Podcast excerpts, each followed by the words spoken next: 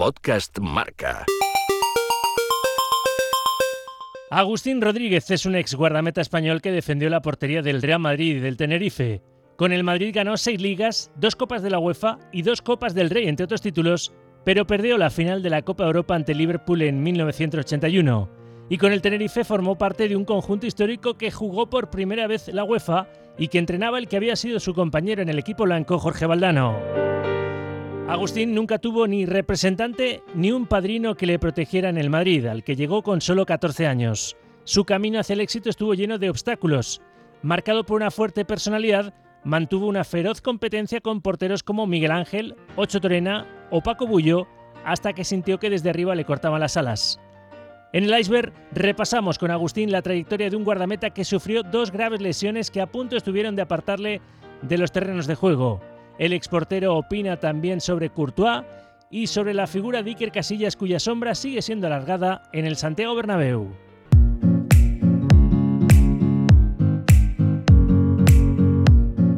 Agustín, vamos a comenzar por tus comienzos. ¿Cuándo empezaste a ponerte bajo una portería y cuándo viste que te podías dedicar profesionalmente a esto del fútbol? yo no lo vi nunca. yo lo hacía por diversión, me gustaba, jugaba con los amigos en Vigo, Teníamos un equipo del barrio que se llamaba El Couto, que em, le jugábamos contra el Celta y los grandes equipos de Vigo y les ganábamos. O sea que, que bueno, pues lo mío parte como, como un hobby.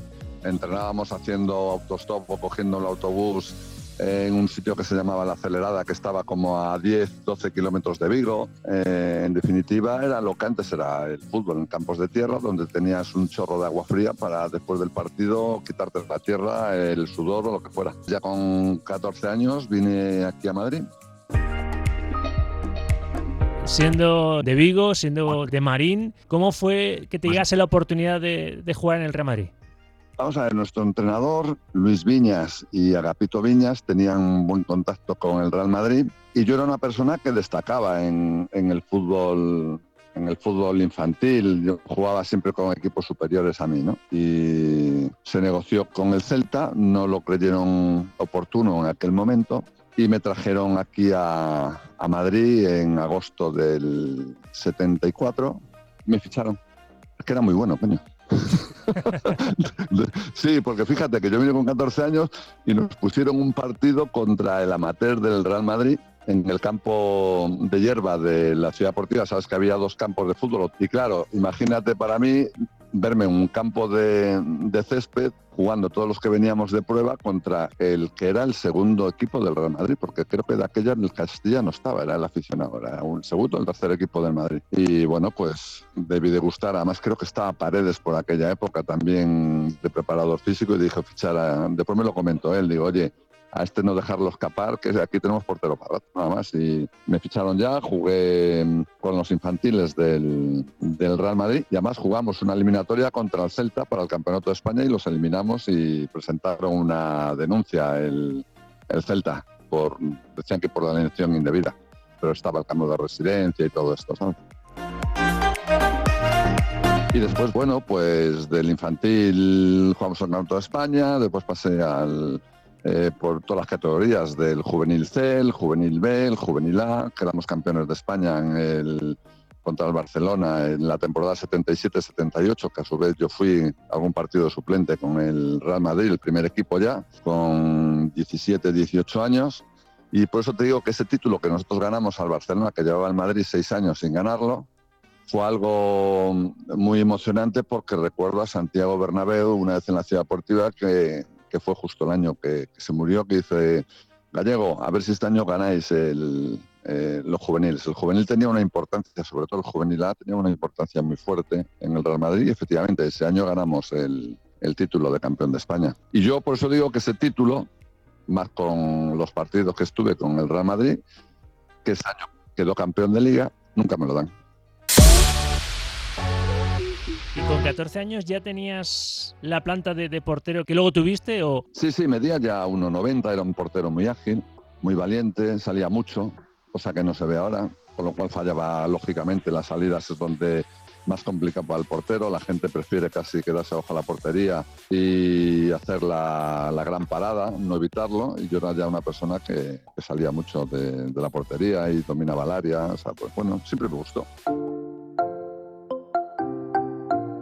En esos siete años que estuviste en la cantera del Real Madrid hasta debutar con 21 años en Primera División con el primer equipo, ¿No tuviste ningún momento de, dudas, de, miedos, de, no sé, de soledad? De decir, ostras, me vuelvo para, Galicia. hombre, vamos a ver, eh, hombre, es complicado, ¿eh? Con esa edad, porque al final si te das cuenta que, que uno es, es niño, 14 años, pero yo era consciente que nosotros éramos ocho hermanos y que para mí era una oportunidad eh, muy bonita, pero claro, tú veías a todos los padres acompañar a los jugadores al, a los partidos, eh, se reunían con los entrenadores, eh, estaban como muy, muy hermanados con todo el mundo, se conocía a todo el mundo y yo acababa el entrenamiento y me iba para la pensión que la teníamos ahí en la Avenida del Recuerdo, con más jugadores que estaban de fuera y bueno, pues lógicamente tenías momentos, momentos duros, pero había que, que sobreponerse. Y después tú dices, bueno, yo el tiempo que estuve en el Real Madrid, que yo me encontré con confianza para... Confianza, cuando hablo de confianza, es la confianza del entrenador para sentirte importante. Eh, con el Castilla hicimos algo histórico que no volverá a ocurrir en la vida, que de hecho cambiaron todas las normas después. Como equipo filial, jugaron en Europa y jugaron a final de la Copa del Rey, eliminando lo que eliminamos contra equipos de primer nivel de la época. ¿Qué ocurre? Pues Mm, sin padrino es muy difícil bautizarse. Por eso yo de lo que más orgulloso me siento es de haber estado 15 años eh, bajo la disciplina del Real Madrid, siendo como soy, solo. Una persona sola, que no tenía nadie para apoyarme. Con 21 años debutas en Primera División. Fue el 4 de abril de 1981 en un partido entre el Real Madrid y la Unión Deportiva Salamanca, saltaste al terreno de juego sustituyendo al lesionado Mariano García Remón y jugaste con regularidad entre 1981 y 1983, llegaste a ser trofeo Zamora como portero menos goleado la temporada 82-83. Y es verdad que tú, que consigues con el Real Madrid seis ligas, dos Copas del Rey, dos UEFAs, entre otros títulos, siempre has tenido muy complicado defender el fuerte, porque siempre has tenido mucha competencia y, alguna ha sido feroz, ¿no? Porque luego Miguel Ángel, Ocho Torena, el propio Bullo. Tú dices que siempre en el Madrid te ha faltado un padrino, ¿no? Eso está claro. El gerente era el enemigo número uno mío. Y el motivo, bueno, pues el motivo a la larga supe cuál fue, pero es una cuestión personal y dentro de, de todo eso yo sabía que las peores críticas partían por parte de, esta persona, con algún periodista gallego, además que después conocí y me pidió perdón. Todo esto, todo esto te lleva, uno es bueno, si uno es bueno con 20 años, 21 años, 22 años. Tú me decías hasta, hasta la temporada 93 siendo Zamora. Lo que es de coña es que ya después, en el año, eh, la última temporada que yo juego, que es la 85-86, Hubo un entrenador que me lo dijo también, y ese entrenador vivía en Las Palmas. Dice, Agustín, tuve presiones para que tú no jugaras. Yo acabé jugando. Ganamos la liga, ganamos la UEFA. Y al año siguiente vino Bullo, que es el que quería el gerente. Se acabó ahí mi carrera deportiva. Hubo dos partidos. Me tuve que ir a lo más lejos posible. Yo disfruté siempre y me dejé la vida por el Real Madrid. Lógicamente, cuando vi que todo era imposible, hiciera lo que hiciera, sobre todo teniendo en cuenta que la edad óptima de un portero son 25, 26, 27 años hasta los 30 y pico. O sea, cuando mejor estaba era cuando te cortan las alas. Te tengo que recordar que el Tenerife no había jugado nunca nada. Fue el equipo que más lejos me tocó mm, de los que había. No tenía representante. Me ofreció el Valencia, me ofreció el Deportivo y Tenerife. Yo quería irme fuera, pero no tenía nadie. El Tenerife. El Tenerife jugó Europa. Con eso te digo todo antes de fichar por el Tenerife, punto de inflexión en tu carrera, me imagino aquella final de Champions en el 81 que perdisteis ante el Liverpool, ¿no? ¿Es uno de los momentos así más amargos de tu carrera deportiva, Agustín, o no? Fue complicado, lógicamente. El Madrid llevaba muchos años sin jugar una final europea.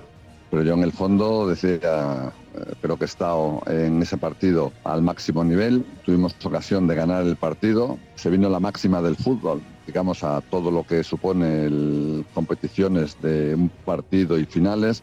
el que perdona acaba perdiendo. Cinco minutos antes pudimos marcar un gol y después un fallo en cadena permitió que, el Liverpool se llevara la Copa Europa también en el minuto 80 y 80 y algo. Pero mi actuación para eh, los tres partidos de, Copa Europa que jugué en ese, en ese momento creo que fueron muy importantes para mí, pero siempre sabiendo que la confianza era mínima. De hecho, yo quise irme, ¿eh? quise irme del, del Real Madrid en, la temporada que el Castilla consiguió eh, el hito histórico de meterse en la final de la Copa del Rey, porque a mí me sacaron también de la portería titular, porque había órdenes de arriba que jugara otro portero. Lo que pasa que implicó el que yo fuera una pieza importante en esa final para subirme, pero yo tenía equipos ingleses para ir a jugar y no me dejaron. ¿Por qué crees que no eras del agrado de, ese gerente? Incluso, ¿cómo era tu relación con, Mendoza? Porque era por tu forma de ser, quizás eso no, ayudaba, no eras complaciente con, los que mandaban, ¿o por qué, Agustín? Yo no he sido complaciente con nadie. He estado a, todo el mundo que quisiera hablar conmigo eh, a su disposición. Ahora, a mí no me habéis visto tomar una cerveza con ningún periodista, ni me habéis visto ir de comidas con ningún periodista yo tuve los santos, te voy a decir, los santos bemoles de invitar a los periodistas a la comida cuando me retiré, para darle absolutamente las gracias por toda la jodienda que habían intentado a lo largo de mi carrera deportiva y más de uno se le saltaron las lágrimas. Pero esta es la vida, pero es en política, es en el trabajo y es en todo. ¿Cómo eran tus relaciones en el vestuario? Por ejemplo, ¿cómo era tu relación con, con Bullo? Porque dices que el fichaje de Bullo fue para que tú dejases de ser portero en el Real Madrid. ¿Cómo era tu relación con Paco? Profesional, como siempre. ¿eh? Yo no, he tenido nunca problemas con él. Y si yo estaba en condiciones y los compañeros te decían, Agustín, estás para jugar, estás para jugar, porque me estaba dejando la vida en, en cada entrenamiento, y yo veía que, eh, por ejemplo, a ver, te cuento una anécdota.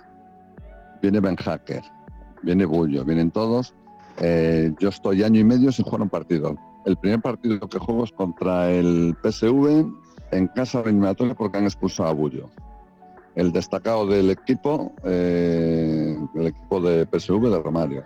Año y medio sin jugar. El destacado del partido eh, soy yo. Bueno, pues en el vestuario según llega, Mendoza me abraza, Agustín nos ha salvado, no sé qué digo, para lo que me vale, para lo que me vale, en alto le digo, para lo que me vale. O sea, era consciente de que no tenía, no tenía opciones. O sea, uno no es tonto y con 27, 26, 27 años menos, pero no podía salir.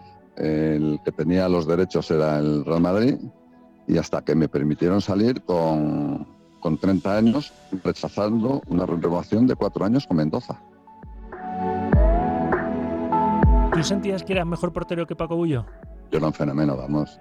Pero vamos a ver, si con, desde los 19 años hablo de los 19 años a los 25, 26. El Real Madrid disputa cuatro finales europeas. Se mete con un Castilla, un equipo filial, en Europa. Juega una final de la Copa del Rey. El Madrid tenía portero para haber jugado y ganado más Copas de Europa. Pero eso se gana con apoyo. Bullo aquí no tiene ninguna culpa. Que la culpa la tiene quien la tiene, que es la confianza. Un futbolista cuando llega a la élite, si se siente protegido, rinda al 100%. Si no se siente protegido por los suyos, es totalmente una lucha contra el como falle me cortan la cabeza, como falle me... Tú sabes, si no se puede jugar, hombre. Muy difícil. Dime jugadores que sí que sentiste que, eran tu apoyo o gente dentro del Real Madrid que sí que sentiste como tu apoyo. Veo que en tu WhatsApp, por ejemplo, tienes una foto de perfil con Juanito. ¿Qué fue para ti, Juanito? Hombre, Juan era primero amistad, compañero 100% y, y de los que siempre te decían, Gus a trabajar, que es lo que queda, Gus a trabajar, que es lo que queda. Pero bueno, estuvo, después vino un Cordillo, eh, con Uli, pero el problema, eh, vamos a ver, todo, todo influye. Si tú ganas la Copa Europa, estando como estabas, seguramente eso hubiese sido un punto de inflexión. Claro, no se gana después de no sé cuántos años. ¿Cuándo se vuelve a jugar la siguiente Copa Europa? La 97-98, creo. O sea, y el equipo de los famosos García disputa cuatro finales europeas en cinco años. Eso nunca se ha valorado. En, pues Si no es valor aquí, el valor del Madrid es ganar, eso está claro. Pero había que ver la situación también del Real Madrid en aquella época. No era un potencial económico en el mundo. Sin embargo, nosotros recibimos en el año que perdimos las cinco finales con Di Stefano, que tuvo que tirar otra vez de la cantera cuando sale la famosa quinta del buitre, que ahí sí se empieza a ver ya un buen manejo eh, de relaciones públicas, pues entonces ese equipo, después del 85-86, cinco ligas seguidas. Es verdad que no jugamos una final europea más. Tras varios años de suplencia, dejas el Real Madrid al término de la temporada 89-90 para fichar por el Tenerife, donde formaste parte de un equipo histórico que se clasificó por primera vez para una competición europea para la UEFA, con Valdano en el banquillo, que había sido tu compañero. Imagino que que ahí sí que encontraste el apoyo, ¿no? Por más que eras un portero como para llevar al Tenerife como lo llevaste a la UEFA, pero ¿Valdano fue ahí un punto de, agarre? ¿Fue un asidero para ti? Hombre, Valdano y, y los anteriores, digamos que el Tenerife se creó con un presidente que tenía unas expectativas muy grandes y yo era un poco el que le paraba esas expectativas. Cada vez que hacía una presentación, este equipo va a ir a Europa. Y yo le decía, con este equipo es imposible ir a Europa. Pero claro, él trataba de vender, vender ilusión. Eh, los años que estuve allí, fuimos creciendo poquito a poco. Pues bueno, pues de quedar, si éramos 18 equipos, de quedar el, el 12, eh, quedar el el décimo hasta quedar el cuarto quinto las últimas temporadas. ¿Por qué? Porque había jugadores ya que tenían un bagaje importante en primera división y se fue creciendo. Fue un hito histórico, tú lo has dicho. Yo me fui a Tenerife y cuando llegué a Tenerife en la temporada 89-90 dije que venía ahí para meter a este equipo en Europa. Se consiguió. Confianza total. Agustín, eh, yo recuerdo frases que decía cuando me veía entrenar más fuerte de lo habitual, ten en cuenta que yo había sido operado de espalda en el año 84. Eso la gente nunca le ha dado valor. O sea, en el año 84 yo estuve para silla de ruedas. Pasaron como cinco neurocirujanos a verme en el hospital. No sé, fíjate que no sé si es la 84 fue el partido porque estaba en la clínica eh, que está ahí en el Paseo de La Habana y a mí me estaban operando, me operaban al día siguiente del famoso partido del Anderlecht, la remontada del Anderlecht. Yo ese año me rompí la espalda y a mí pasaron cinco neurocirujanos hasta que me operó José Carlos Bustos diciéndome, Agustín, no sé cómo vas a salir de esta. Y a los seis meses estaba jugando, estaba entrenando ya con el equipo. O sea, son muchas cosas que a lo largo de la vida de uno, pues, pues influyen. Yo me rompo el hombro en el segundo partido contra el Auxerre, tendón del bíceps, manguitos rotadores, o sea, se me monta un Cristo y me dice Pedro Guillén, Agustín, ojo, que esto va para largo. A los tres meses, el tonto este que está hablando contigo, pues se está forzando para, para volver a jugar, porque claro, estaba acabando mis últimos años deportivos y yo volví a sentirme como niño, como le dije a Mendoza cuando me quiso renovar. Dice, no, presidente, mira, yo no aguanto eh, estar sin jugar.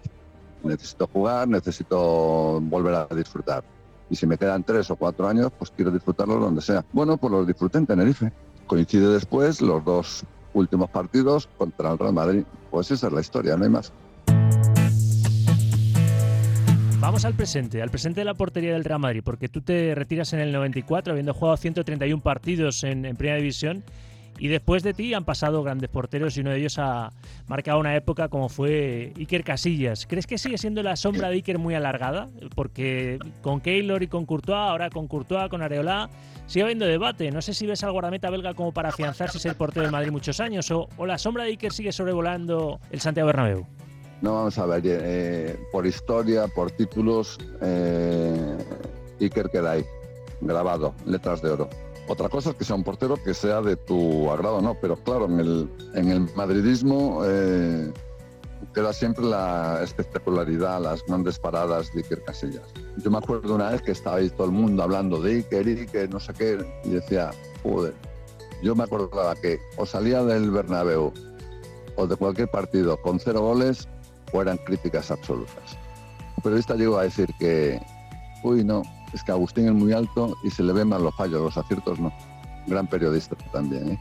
Iker Casellas, con 50 goles en contra, era un ídolo y seguirá siendo un ídolo. Te vuelvo a repetir que tú tienes un estilo de juego que te puede gustar o no te puede gustar. Después fichan a un Keylor Navas que viene de un levante. O sea, imagínate, pues la gente no del Madrid está acostumbrado a, a lo más. O sea, aquí tiene que venir el número uno. Y fíjate que tres temporadas hizo. Campeón de Europa. Tres años casi consecutivos. El madridismo es lo que quiere. Entonces, eh, Courtois fue elegido el mejor portero del, del último mundial. Es un chico que estuvo jugando en el Atlético Madrid con un sistema de juego muy distinto a lo que juega el Real Madrid, más protegido y se tiene que adaptar. Cuestión de personalidad, nada más. O sea, cuestión de sentirse con confianza, cuestión de que se afiance el equipo.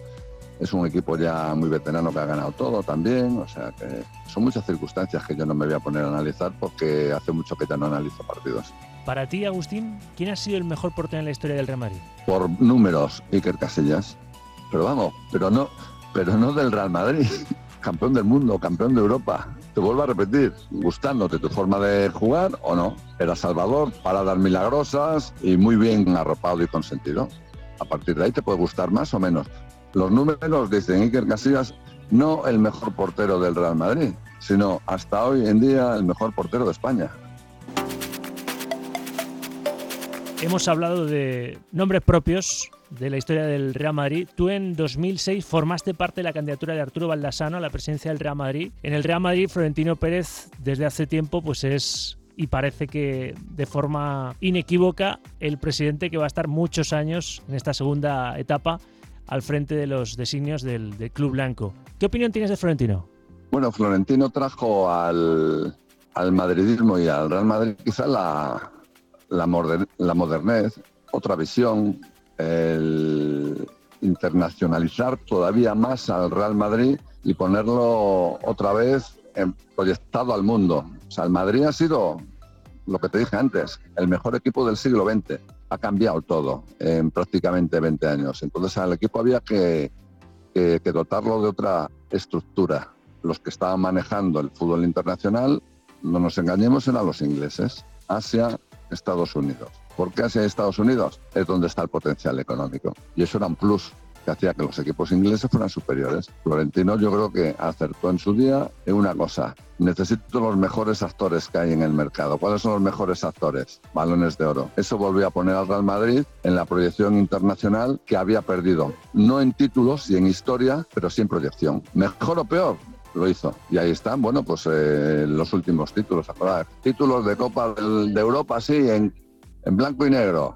Bueno, pues todos los que se quejaban y tú les llevabas seis Copas de Europa y ellos tenían uno o dos, pues ahora el Real Madrid tiene 13 y ellos tienen cinco o seis. O sea que al final de lo que se trata es de poner a un equipo hoy en día con tanto poder económico como hay del chino, eh, eh, los americanos, los rusos, los árabes que están metiendo dinero en los clubes y potenciando, dificilísimo, ¿eh?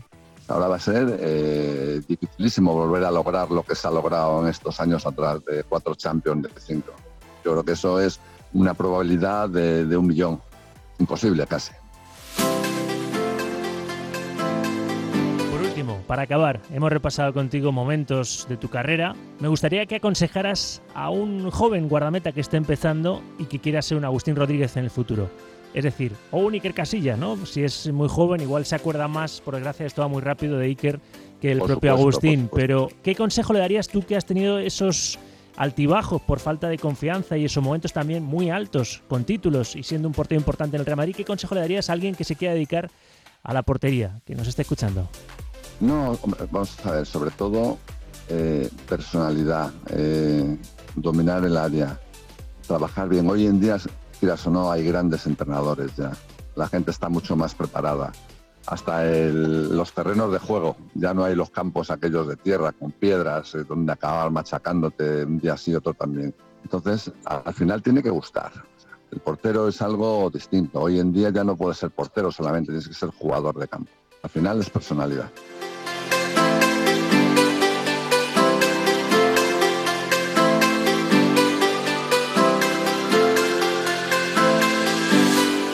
El iceberg con Rafa Sauquillo. Podcast Marca.